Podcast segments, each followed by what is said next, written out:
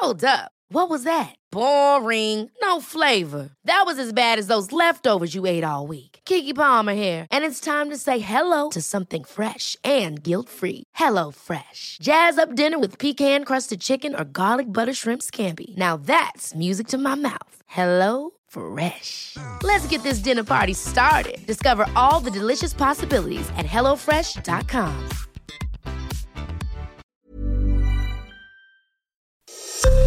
Esto es Noticias a la Hora. Heraldo Radio le informa.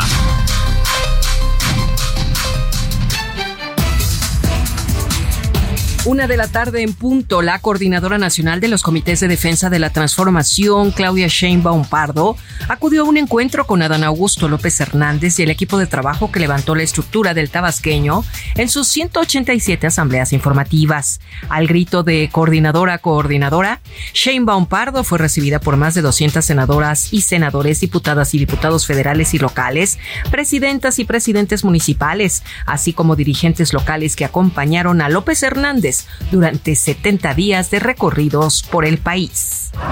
Mañana se cumplen 50 años del golpe de Estado en Chile. Muchos chilenos se encontraron en México aquí encontraron su refugio. Adriana Luna desde Guadalajara nos tiene la nota completa. Adelante, Adri, buena tarde. Gracias, Nimoni. Buenas tardes. Los chilenos y los mexicanos somos hermanos. Con la dictadura y el golpe de Estado hay una cicatriz de 50 años que todavía duele, recuerda Alejandro Canales, quien tenía 10 años. Como a muchos chilenos, México les abrió sus brazos y los refugió. Alejandro hoy es maestro universitario y nos revela la lección que aprendió en el país azteca.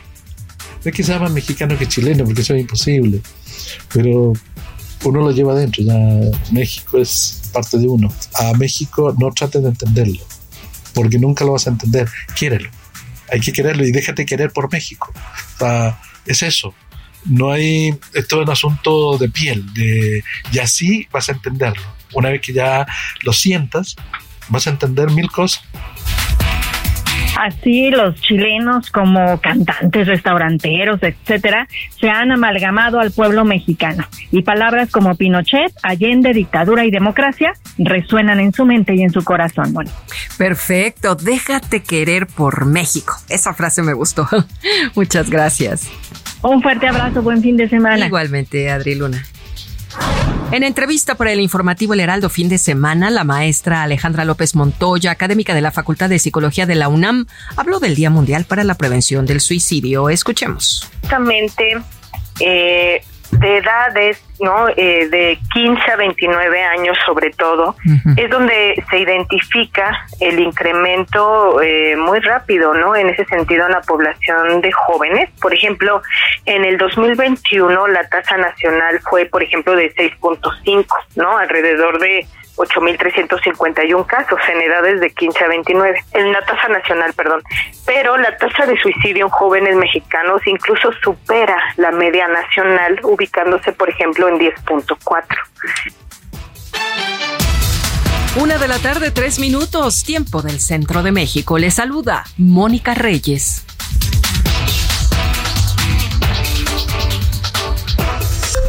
Esto fue Noticias a la Hora. Siga informado, un servicio de Heraldo Media Group.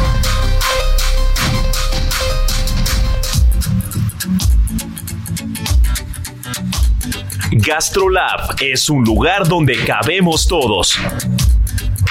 Aquí encontrarás historia, recetas, producto, materia prima, vinos y un sinfín de cosas que a todos interesa, ya que con cocina y vino se aprende en el camino. Déjate llevar por el chef Israel Arechiga a un mundo delicioso. GastroLab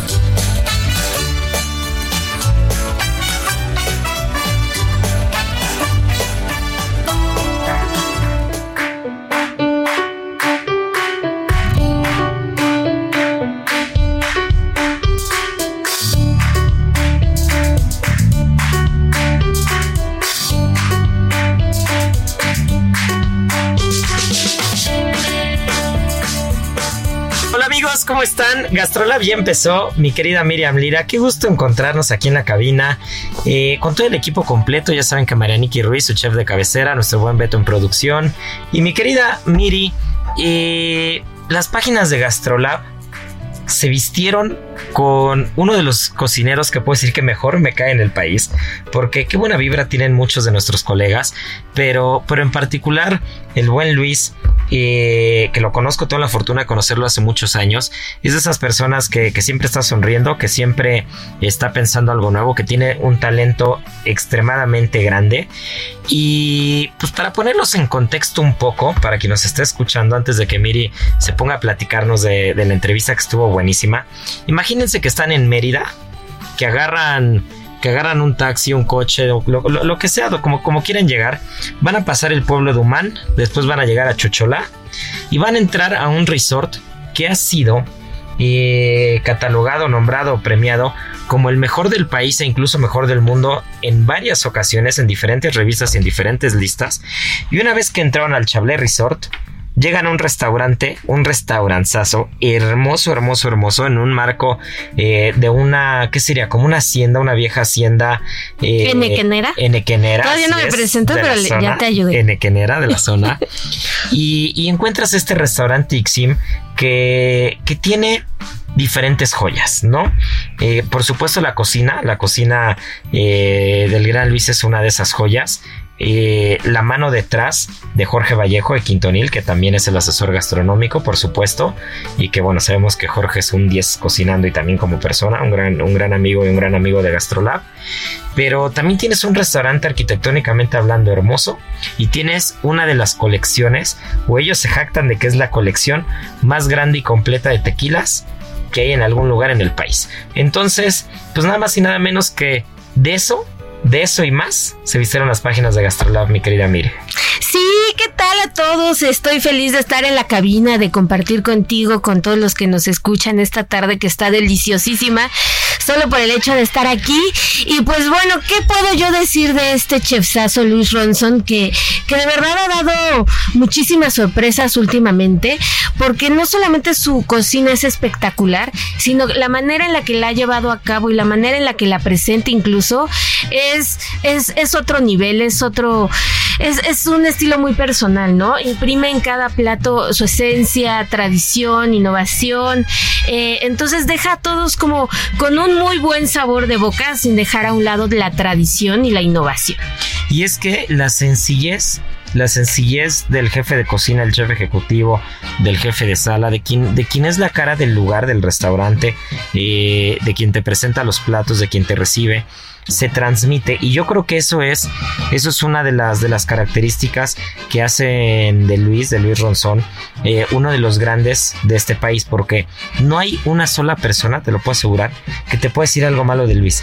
Y esas son las cosas cuando te das cuenta que no solamente tu técnica porque hay gente que tiene muchísima técnica y muchísimo talento en este país pero pues algunos sabemos que son muy polémicos otros no los quieren mucho otros traen cola que les pisen como todo ya sabemos que, que en todos lados se cuecen habas sin embargo, eh, del buen Ronzón, Ronzón bebé, como le digo, Ah. del buen Ronzón bebé, eh, o el Ronzi bebé, eh, es de esos cocineros que le cae bien a todos. Se lleva bien con todos, siempre te habla bien de todo mundo. Su cocina es impecable, mucho sabor. Eh, ha tenido la fortuna de recibir a los mejores chefs del mundo A en todos. Ixim, el que me digas, A el que me digas. No importa si es David Muñoz, no importa si es René Redzepi, el que me digas lo ha recibido, lo ha cocinado, ha cocinado con ellos. Y aparte, eh, esa ligereza la transmite en su gastronomía, porque si bien es una gastronomía eh, contemporánea mexicana, y la, y la mano de Jorge Vallejo ahí detrás se nota, se nota en la estructura de los platos y todo. Tú te sientas a comer y no te sientas, no te sientes en ningún momento, bueno, tampoco es como que, como que a mí me, me abrume un poco la alta cocina o alguna cosa, pero eh, estás acostumbrado a ello. Pero hay quien, y, y- y no lo digo en un, en un, en un mal sentido, sino hay quien tanta complejidad de técnicas, de platos, de ingredientes y todo, a veces lo abruma en los restaurantes. Y eso es normal, eso pasa cuando, cuando no, no estás tan metido en esto y no lo ves todos los días, que de repente llegan y te platican un plato y entonces te pueden estar diciendo durante tres minutos hablando la técnica, el ingrediente, el origen, el plato, y entonces hay quien se llega a quejar de eso, sobre todo en los locales de alta cocina o de alta gastronomía, se, se llegan a quejar de repente que, que, se les hace tedioso, ¿no? Abrumador. Sin embargo, creo que esa ligereza o sencilleza de Luis Enixim hace que cuando tú vas y comes, que ya les platicaré el menú que me eché, que, que, tuve la fortuna también de ir a comer con un gran cocinero y un buen cuate, con Michael Calderón, que siempre que, siempre que lo mencionamos le echamos porras y le mandamos saludos porque es otro de los grandes en este país. No mexicano de nacimiento, pero como dijo Chabela Vargas, ¿no? Este, e, este es un mexicano que, que quiso hacerse aquí y este... Y bueno, tuvimos la fortuna de ir, les platicaré el menú.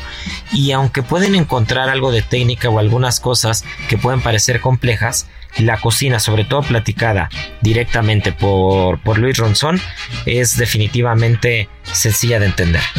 Sí, completamente. Y bueno, parte bien importante de la que nos estuvo platicando, pues además de todo lo que está haciendo Nixim, de todo lo que está innovando, de los ingredientes endémicos y demás, y de lo que viene también, porque trae nuevos proyectos, pues nos empezó a contar un poco de su historia. Y, y algo que llama mucho la atención en este chef es que él es contador público. Y entonces, pues de repente, pues dice, le llama la atención la cocina y se empieza a meter a cursos importantísimos con gente de gran nivel también. Yuri de Gortari fue uno de sus grandes maestros. que en paz descanse. Que en paz descanse. Y, Edmundo. Entonces ellos... Que en paz descanse. Exactamente. Ellos le dieron toda la técnica, eh, pues, prehispánica, tradicional y demás, como para poder ir entendiendo, pues, la esencia de, la gastronomía mexicana y poder darle e imprimirle un toque muy, muy personal. Y después pues poco a poco ya entrado a la cocina de Quintonil pues va, va entendiendo otra, otra forma de cocinar, otra forma de interpretar lo que está en la mesa y bueno, esta, esta dinámica que empieza a tener pues lo lleva a, a hacer pues unos platillos que, que, de verdad le da la vuelta completamente a lo, a lo justo tradicional tradicional, ¿no? Y luego tiene la oportunidad de irse a Dinamarca con René Redzepi y pues bueno, ahí ya pues explota todo porque él, él, lo considera como uno de sus más grandes maestros y pues como no, ¿no? Porque ya entendiendo como técnica eh, en otro país, técnica mexicana, técnica prehispánica, pues se hace una, una un, un, pues, ¿cómo decir? Se congregan un montón de ingredientes ahora sí. Y pues el resultado es lo que podemos ver en Ixim. Unos platos estéticamente fascinantes, sabores muy interesantes, combinaciones eh, muy bien logradas y que bueno, no va a ser un plato que vayas a ver en alguna otra parte de Yucatán o en Mérida, ¿no? Sino que imprime muy bien eh, la esencia que él quiere tener en este lugar en específico. Y, como dato curioso, eh, también Luis es muy bueno enseñando. Tuvimos la fortuna de conocernos hace muchos años, muchos años, cuando los dos dábamos clases en una escuela de cocina. Entonces, él daba, él daba cocina mexicana, yo daba cocina española, y, ahí nos conocimos. O siempre, siempre nos hemos llevado muy bien los, eh, no me gusta decir maestros o docentes, sino más bien como los chefs de cocina en, las escuelas. Y, siempre como somos muy relajados, nos llevamos muy bien todos.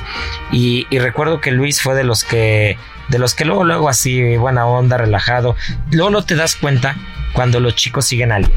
Claro. ¿no? Cuando los chicos se sienten muy cómodos en una clase y cuando te siguen y cuando quieren hacer prácticas contigo y todo. Entonces siempre coincidíamos en eso que, que nos llevamos muy bien con los alumnos, los alumnos con nosotros y eran clases que, que, normalmente la gente le gustaba tomarlas, ¿no? Incluso algunos maestros se asomaban para ver qué estabas haciendo, qué estabas cocinando, ¿no? Y, hablo particularmente de, de, otras disciplinas, no únicamente de gastronomía, porque también tienes que ver números, tienes que ver organización de eventos, contabilidad, muchas cosas, eh, tienen que ver también tema de leyes en las escuelas de cocina, ¿no? Para entender el marco legal de los restaurantes. Para entender el negocio. Sí, todo el mundo iba y se metía a la clase del Luis o se metía a la nuestra.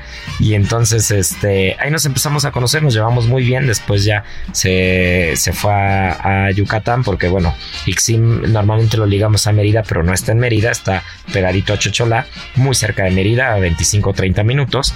Pero sí es como si fueras a otro lugar, a otro planeta, ¿no? Llegar, llegar a la hacienda llegar al resort completo. Eh, porque aparte, para que se den una idea, tú vas caminando, hay unos campos de golf hermosos, es, precioso, tiene ahí su, tiene ahí su, su, vivero, tiene como diferentes cosas, y tú vas caminando y vas pisando semillas de achiote por todo el camino. porque hay tantos árboles de achiote que las semillas están tiradas, ¿no? Entonces vas tirando, vas, vas caminando ahí semillas de achiote por todos lados, eh, de repente encuentras el lugar en el que hacen el pip Entonces en el que hacen la cochinita pibil y a los huéspedes del resort les enseñan y después tienen una estación afuera, totalmente fuera del restaurante en la que pueden hacer antojitos evidentemente con base con base de maíz. Y entonces pues hacen algunas ayudas tiran tortillas tiran cosas de repente eh, tienen algunas otras cosas para, para enseñar nixtamalizado o sea realmente el, el resort más allá de tener un restaurante de primera calidad se, preocupó por hacer una experiencia gastronómica 360 grados en la que no únicamente es mientras estoy hospedado en el resort, porque quien está hospedado en el resort, pues se irá algún día a Mérida o se irá a algún otro lado, pero es llegar a hospedarte para quedarte ahí, ¿no? Para quedarte dos o tres días a descansar ahí. Y entonces comes en el restaurante, tienen menú de degustación, tienen menú a la carta y aparte puedes aprender técnicas de cocina locales mientras estás hospedado, ¿no? Que eso es una delicia. GastroLab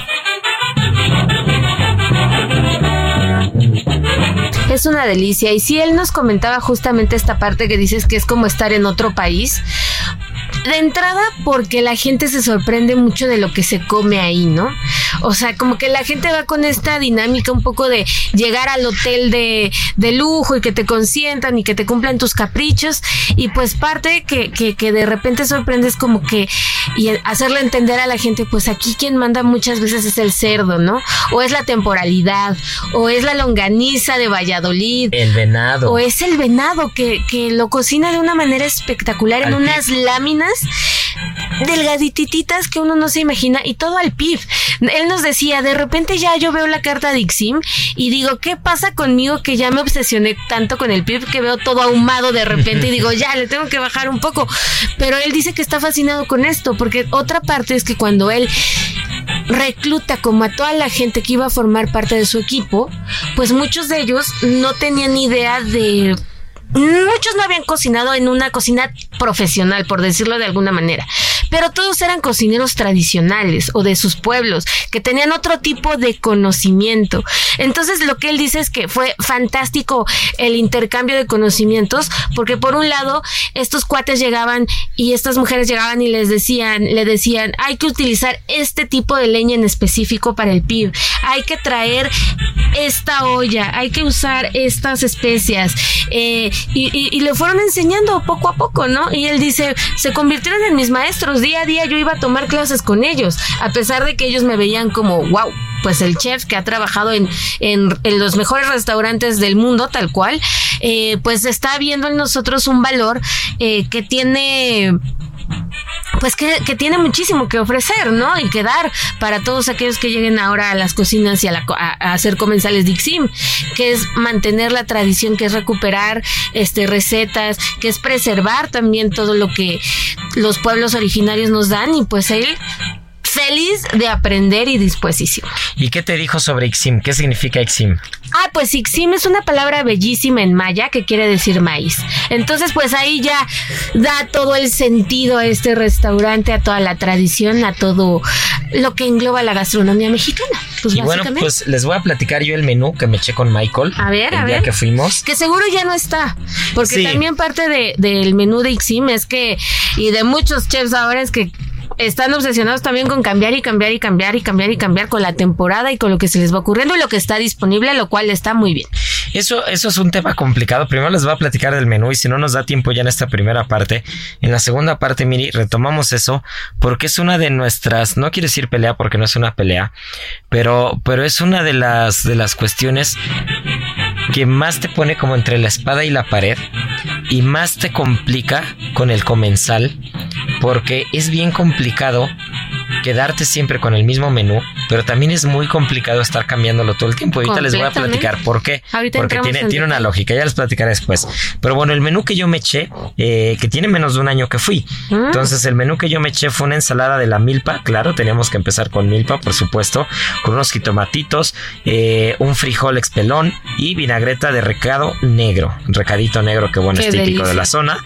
Es una cosa bárbara. Después nos echamos, este estaba buenísimo, me acuerdo, es más, me acuerdo hasta del sabor. Un tiradito de camarón juvenil, el nombre, el nombre me gusta, camarón juvenil, pero quiere decir que es un camarón que no es muy grande, un camarón muy tiernito, pequeñito, que tenía lima, recordemos que también la lima en la zona, bueno, pues es una, es uno de los productos estrella, quinoa y coco, y el sabor de la lima y el coco juntos, bueno, pues van, van, van perfecto, ¿no? Van de la mano. Después un callito de hacha con una salsa de pepita de calabaza, como si fuera una especie de pipián, pero con toronjil.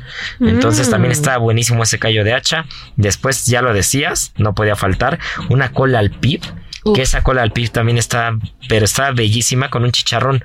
Un chicharrón, si habíamos comido callo de hacha anterior en crudo, ahora teníamos aquí un callo de hacha hecho chicharrón y con un puré de coliflor. Ese plato también está muy bueno. La pesca del día que no podía faltar con maíz cacahuacintle, por supuesto, y una tostada de hoja santa. Después, como plato fuerte, ya casi acabando lo salado, un chorri braseado con mole negro, que bueno, el mole, el mole de, de Luis no tiene, no tiene igual, un puré de maíz y unas calabacitas locales.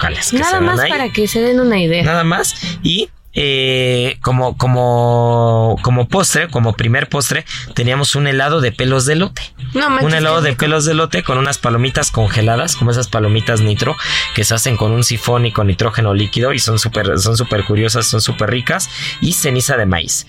Y bueno, quien no se quiso echar el menú degustación, eh, el menú, por ejemplo, tú podías pedir un arroz con venado, que el arroz con venado al pip también era, era una cosa bárbara. El lechón que lo hace al pip, por supuesto, eso no puede faltar. Y hay un pato con un mole de guayaba, que mm. aunque nosotros nos echamos el menú degustación, yo me quedé muy, me quedé como picado con que quería probar el pato con mole de guayaba. Y este, y ya después de acá de comer nos echó dos platos de pato con mole de guayaba. Y bueno, nos lo, pero nos peleábamos el mole. Una cosa, una cosa bárbara.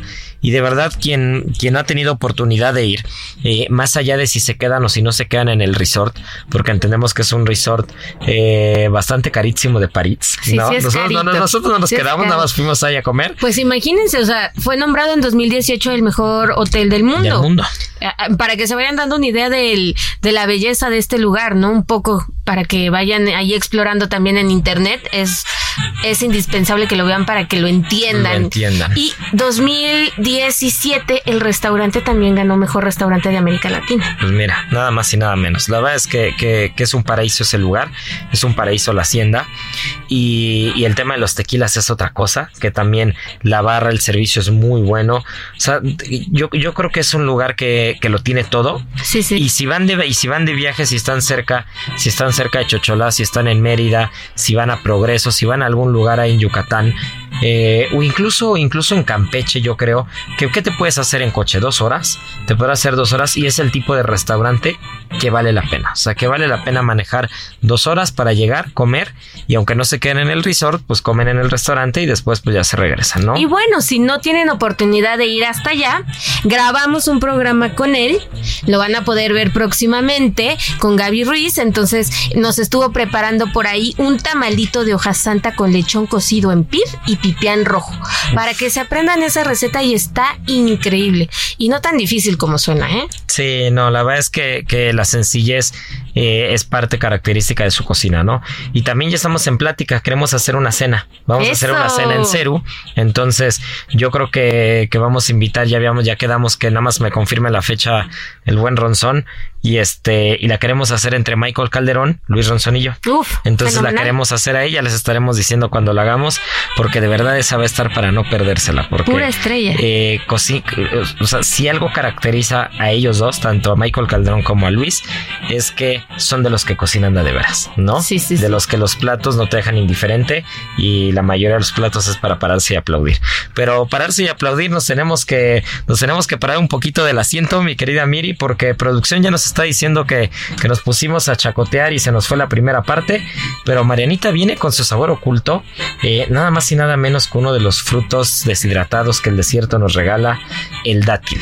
El dátil me mm. encanta y tenemos que, que platicar de más cosas, tenemos pendiente el tema del restaurante, de cómo hacemos con, ahorita que salió eso porque está muy interesante, eh, para quien le gusta pedir platos nuevos en la carta en los restaurantes, quien va a pedir lo mismo, es bastante complicado el tema, es escabroso y también tenemos el sotol de Chihuahua. De Chihuahua. De Chihuahua, pues, pues ya estamos, esto es Gastrolab y no se nos despeguen porque volvemos. ¿Sabías que puedes hacer exquisitas tartas de frutas?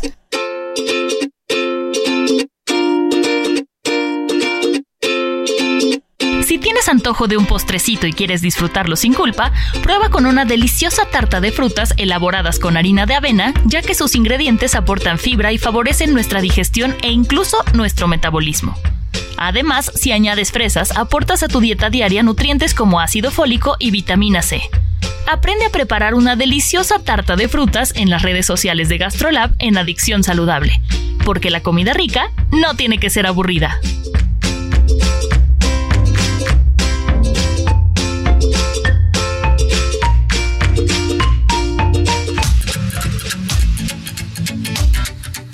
Gastrolab, el lugar donde cabemos todos. Vamos a una pausa y regresamos.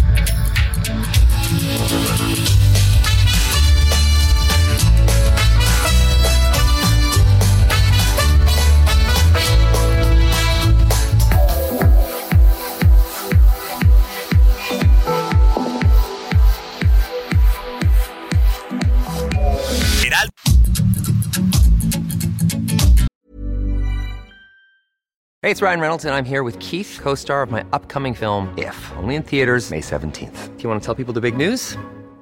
All right, I'll do it. Sign up now and you'll get unlimited for $15 a month in six months of Paramount Plus Essential Plan on us. Mintmobile.com slash switch. Upfront payment of $45 equivalent to $15 per month. Unlimited over 40 gigabytes per month. Face lower speeds. Videos at 480p. Active Mint customers by 531.24 get six months of Paramount Plus Essential Plan. Auto renews after six months. Offer ends May 31st, 2024. Separate Paramount Plus registration required. Terms and conditions apply if rated PG.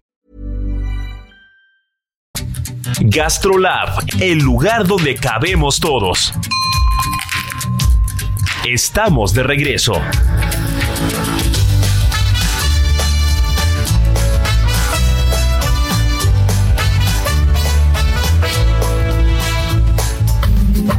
Y ahora el sabor oculto.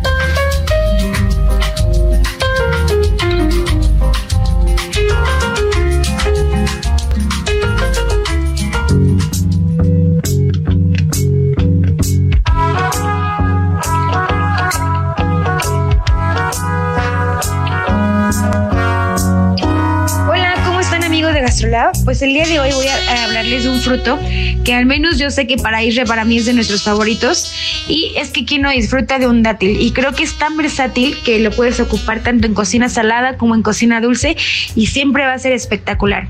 Pues bueno, este fruto eh, viene de una palmera, que es la palmera datilera, pero que también lo conocen como palma fénix, palma tamara, palma datilera o, o nada más así, datilero. Se dice que este fruto es oriundo del sudeste de África. eh, específicamente la parte que comprendía Mesopotamia, que, que si no mal recordamos es Irak y Siria, y se dice que es justamente en esa franja de tierra que estaba entre el Tigris y el Éufrates.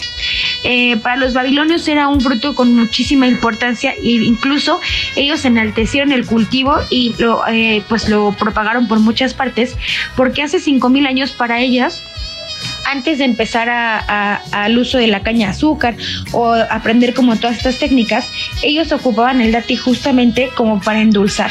Lo cortaban en, en pedacitos, lo exponían al calor y es tan dulce que empezaba a soltar agua con todo este azúcar y formaba una, una especie de sirope.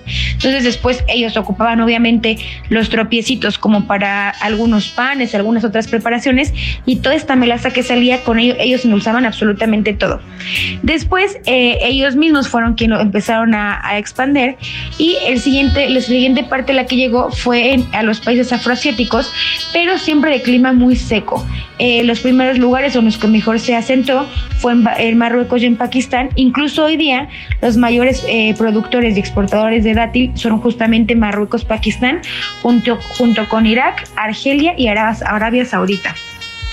Aquí a América eh, lo trajeron los misioneros españoles y en la parte norte fue donde mejor se adaptó, en toda esta parte de California, Arizona, Texas, Baja California y aquí en la República Mexicana, específicamente en Coahuila y Sonora. El último país, eh, eh, los últimos países que conocieron el dátil fueron algunos europeos y Australia. Y esta fruta, como lo mencionaba antes, tiene muchísimo azúcar. Se dice que entre el 63 y el 80% eh, de todo el componente es azúcar, por lo cual si no sabemos eh, manejarlo o, manipularlo, puede eh, fermentar con muchísima fa- facilidad. Se dice que la mejor forma de conservarlo es en la nevera y eh, pues si lo sabemos guardar y, cuidar, te puede durar hasta seis meses.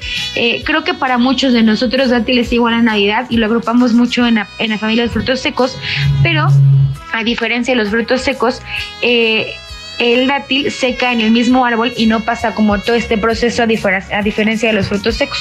Existen tres variedades dependiendo del periodo de maduración y son los blandos, que siempre van a ser los más tiernos, los más dulces y los que contengan eh, mayor cantidad de azúcar, los semisecos y los secos. Y también existe muchísima variedad de dátiles, como por ejemplo el Diglet Nur, que también lo llaman el dátil de la luz, que es el que más, eh, más se comercializa y yo creo que es el que conocemos nosotros, porque tiene, eh, pues por sus características, es el que resiste muchísimo más las exportaciones sin maltratarse y hace que llegue el fruto en óptimas condiciones. Eh, el midhul es el más dulce y es el más apreciado por su tamaño y por su sabor. Se dice que aproximadamente tiene unos 5 centímetros y es el más húmedo y por eso se dice que es el más rico o es lo ideal en la parte de repostería, es el que mejor se adapta a esas preparaciones. También existe el kadrawi, que es el más pequeño, tan pequeño casi el tamaño de una blueberry y que cuando está maduro eh, su sabor recuerda como unas notas de miel y la piel, a diferencia de lo que conocemos, se vuelve como crujiente. El halawi, por otro lado, también es otro dátil pequeño, pero tiene la piel más suave y es muchísimo más delicada. Y este dátil, en el punto eh, óptimo de maduración, da unas notas como de caramelo salado muy rico. Otro también es el barji, que este es muy complicado de encontrar fuera de los mercados de la región que lo produce, porque eh, este lo que lo hace especial y por lo que hace difícil de encontrarlo es que es el único dátil que se consume fresco cuando la piel aún es todo, eh, completamente amarillo. Otro es el mozafati, que se produce única y exclusivamente en Irán y que obviamente fuera de esta parte es muy difícil encontrarlo. Y también lo llaman dátil bam, haciendo a la ciudad donde se cultiva que justamente se llama así, BAM. Y eh, la característica o lo que hace diferencia este es que es eh, casi negro, por no decir que negro. Eh, es como más alargadito y también tiene mucho azúcar. Y también otro dato curioso de este tipo de dátil es que puede llegar a almacenarse durante dos años sin perder sus cualidades organolépticas. Y por último, el sajini, que es el dátil menos dulce de todo, pero el más firme. Este sí presenta un aroma a frutos secos y el sabor recuerda un poco al cacahuate. También tiene ahí unas notas como de orejones del albaricoque y eh, pues la piel es un poco más firme que el resto. Y pues bueno, hoy día también se sabe que como lo hacían los babilonios, estos productos están, bueno, más bien los dátiles están siendo muy utilizados para sustituir o tratar de reducir la ingesta de azúcar refinado, porque al tener demasiada glucosa y fructuosa, eh, ayuda muchísimo combinado con fibra a reducir el índice glucémico. GastroLab Ay, qué delicia, un buen babka con dátil. Unos dátiles, por ejemplo, eh, macerados con un poco de alcohol, con algún alcohol anisado, por ejemplo, y después meterlo en un pastelito es una delicia. Pero bueno, pues ya Marianita nos, nos iluminó con su sabor oculto la semana. Pero traíamos un tema pendiente, Miri, porque tocaste algo que ya saben que a mí me encanta. Por eso me encanta estar juntos en la cabina siempre. Sí. Porque, porque nada más así veo el hilo y lo jalo. Sí, ya se soltó la plática. Sí, nosotros y nosotros que nos dejamos ir, este. fácilmente, muy sencillamente. este, pues qué mejor, ¿no? Es cuando se pone muy rico el programa y la Pues que inicia la polémica. Sí, el, el tema de de cambiar constantemente el menú. Es un tema complicado, sobre todo porque sé que, hay algunos profesionales de la cocina que también escuchan el programa. Es complicado porque sábado a la una de la tarde, pues es, es un horario en el que ya estás checando el mise en place final para empezar el servicio al restaurante. Por eso a veces no podemos estar juntos aquí todos al mismo tiempo, porque pues es un día complicado. Pero eh, quien está escuchando del medio no me dejará mentir. Y quien trae algún proyecto en el tintero, que, que ojo, eh, los americanos dicen que el arte, el arte de perder tu dinero fácilmente cuando te retiras es poner un restaurante. Uy, aguas, eso, es un dicho gringo. Los gringos dicen, sobre todo el que ya se retiró, que trabajaba en gobierno, que era el, cartero, el policía, el bombero. Hubo un momento en los noventas en, la que, en el que la estadística era escandalosa.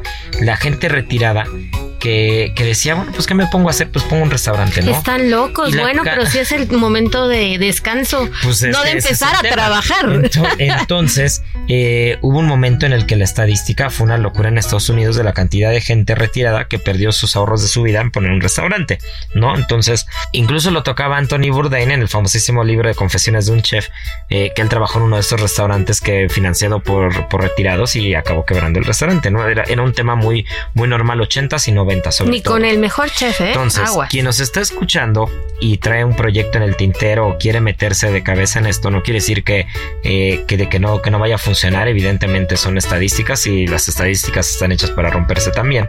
Sin embargo, eh, sí hay que ser muy cuidadosos con algunas cosas, ¿no?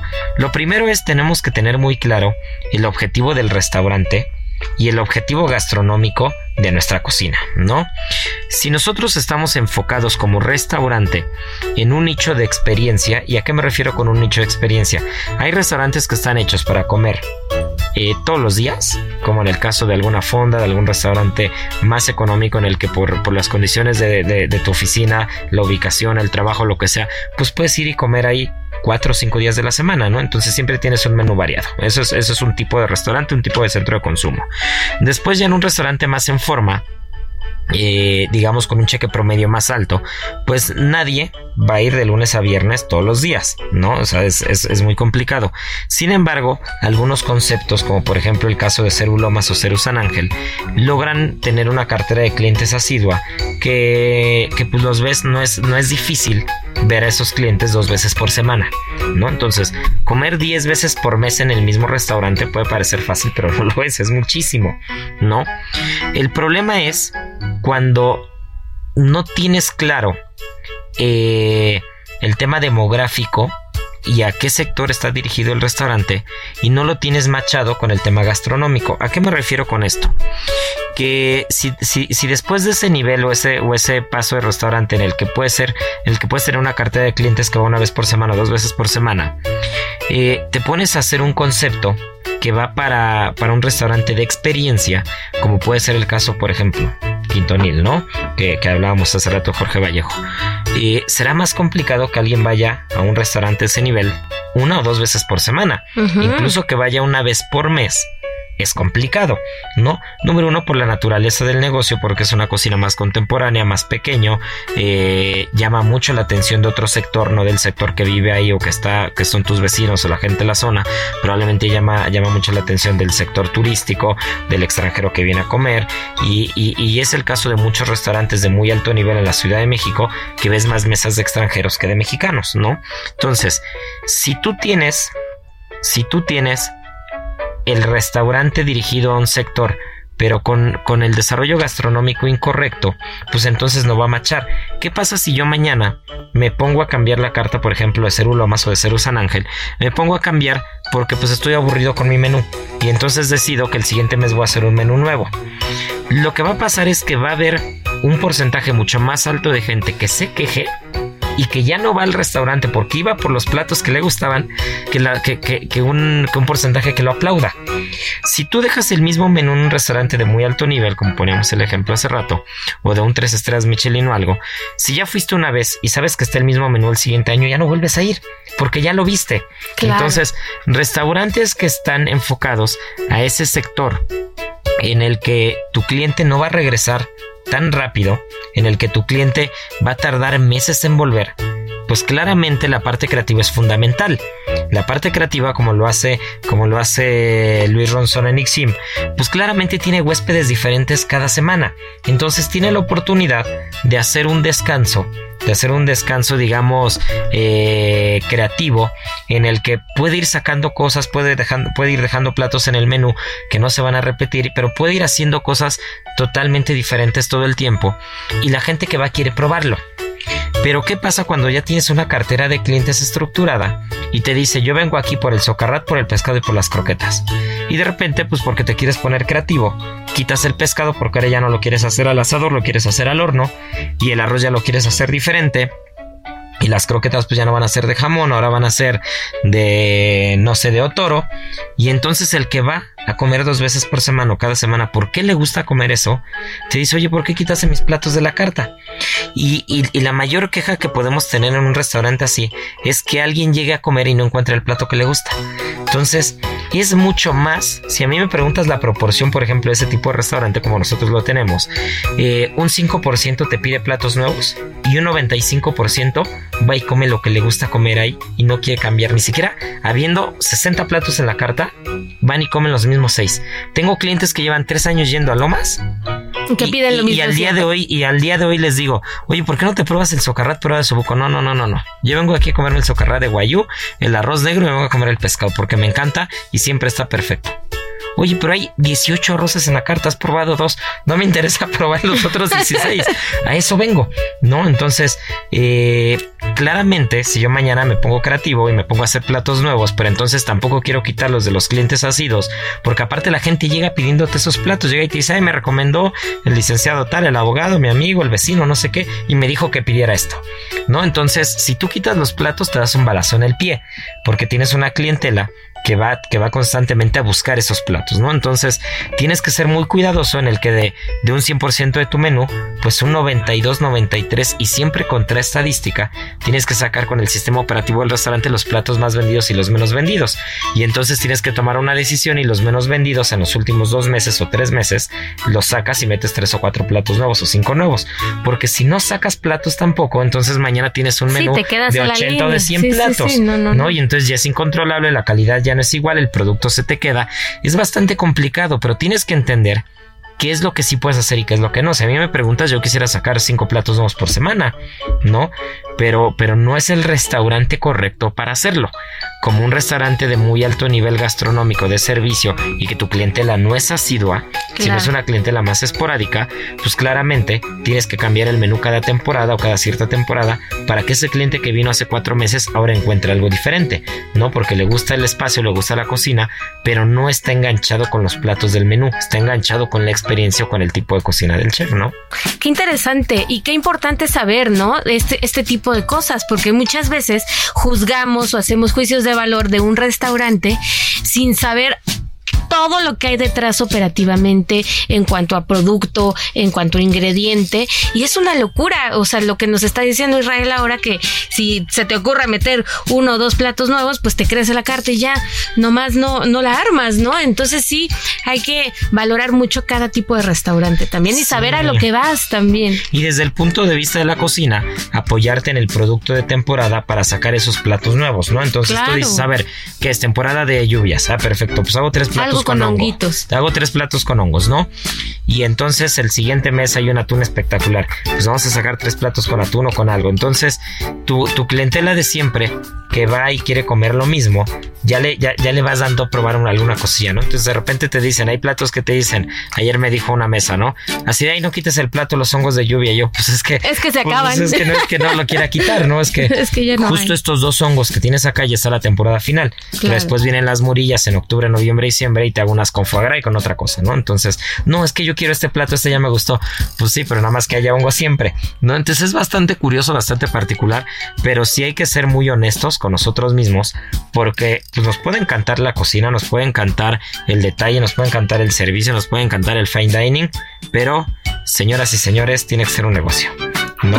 Entonces. principalmente, no olvidar eso nunca. Y si quieren ponerse muy creativos sacando cosas todo el tiempo, llenando la carta de platos, van a tener más merma que beneficio, ¿no? Eso es lo que va a acabar pasando. Hay que ser cuidadosos con eso.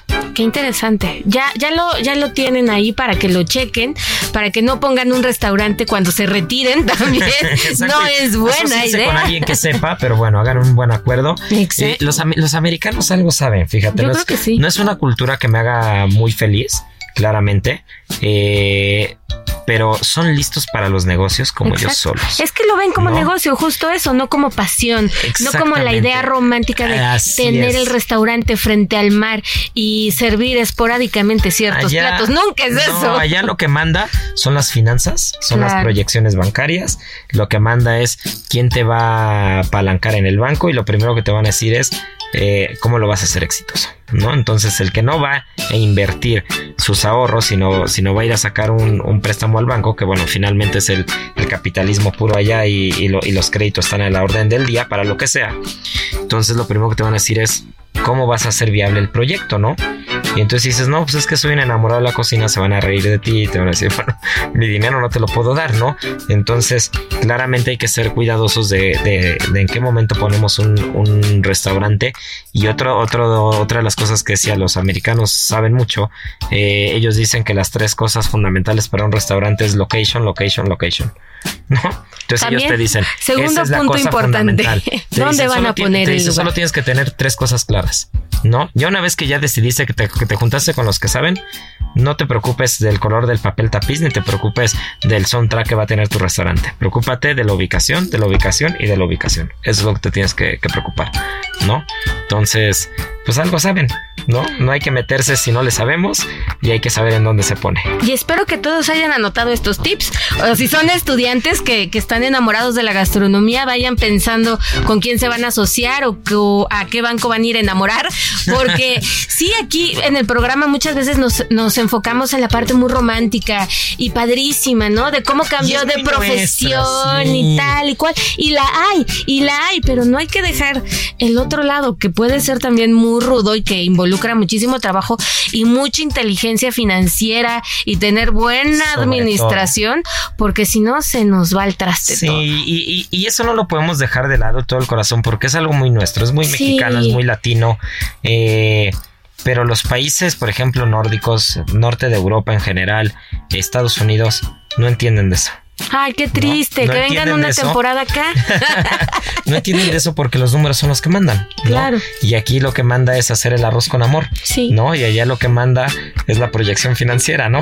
Entonces, eso es curioso, pero bueno, cuando entiendes lo mejor de los dos, de los dos mundos, pues puedes tener un proyecto, un proyecto exitoso y sobre todo. Pero hablando de cosas ricas, mi querida Miri, nos quedan unos minutos, Unos pero pues, la muchacha se nos fue a Chihuahua. La muchacha se fue a nos vas a Chihuahua. dar un adelantito porque cuando hablamos de destilados mexicanos eh, sabemos siempre que bueno el tequila y el mezcal parten plaza. Sin embargo hay muchos otros que, que cada vez empiezan a escuchar más que cada vez hay mucha más calidad. Y es, es el ejemplo de este destilado que nos vas a platicar que bueno sea el cereque o sea el sotol tiene un origen y tú acabas de ir a probar Sí, fíjense que tuve la gran oportunidad de estar en Chihuahua, de disfrutar del desierto y no solamente el desierto de Chihuahua ofrece estas maravillosas barrancas del cobre, sino muchos otros escenarios fantásticos ligados a la gastronomía. Y uno de ellos, y a los destilados y a las bebidas. Y uno de ellos es el sotol, una bebida ancestral que inicialmente la utilizaban quienes tenían que hacer grandes jornadas en el desierto para aguantar y para cuando iban por primera vez de cacería.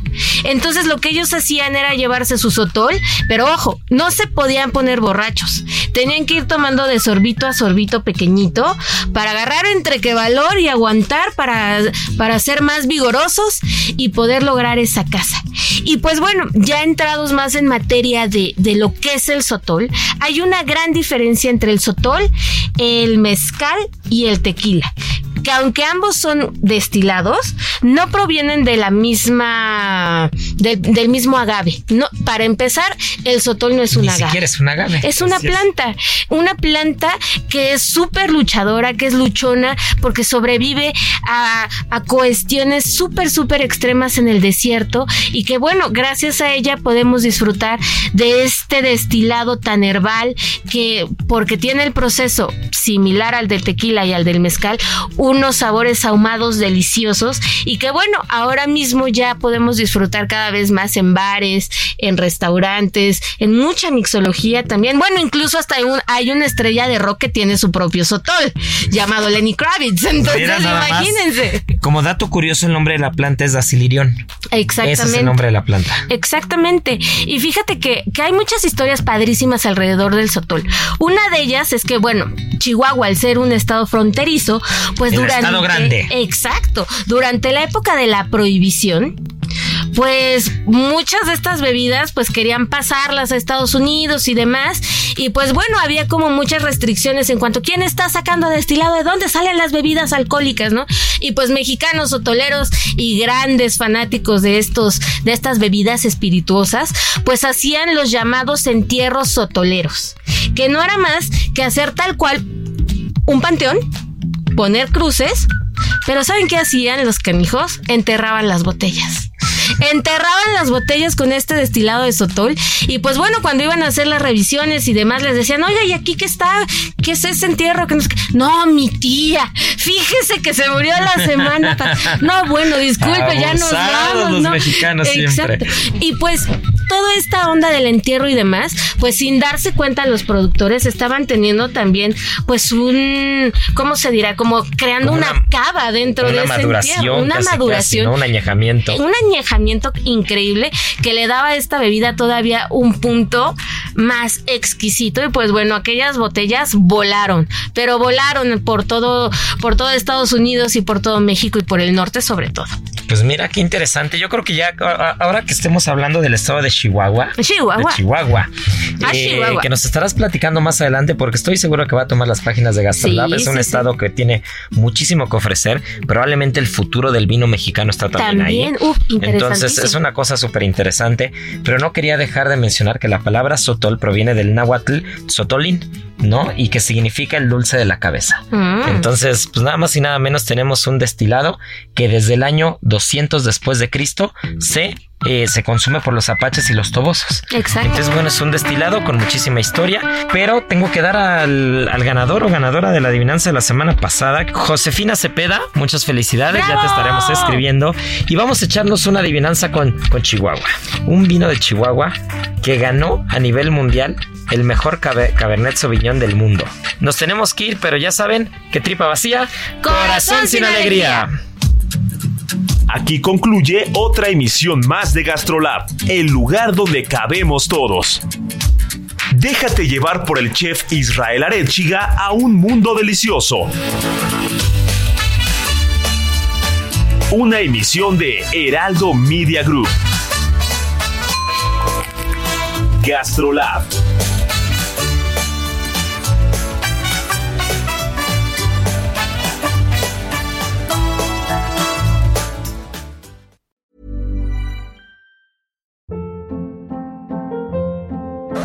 Hold up. What was that? Boring. No flavor. That was as bad as those leftovers you ate all week. Kiki Palmer here, and it's time to say hello to something fresh and guilt-free. Hello Fresh. Jazz up dinner with pecan-crusted chicken or garlic butter shrimp scampi. Now that's music to my mouth. Hello Fresh. Let's get this dinner party started. Discover all the delicious possibilities at hellofresh.com.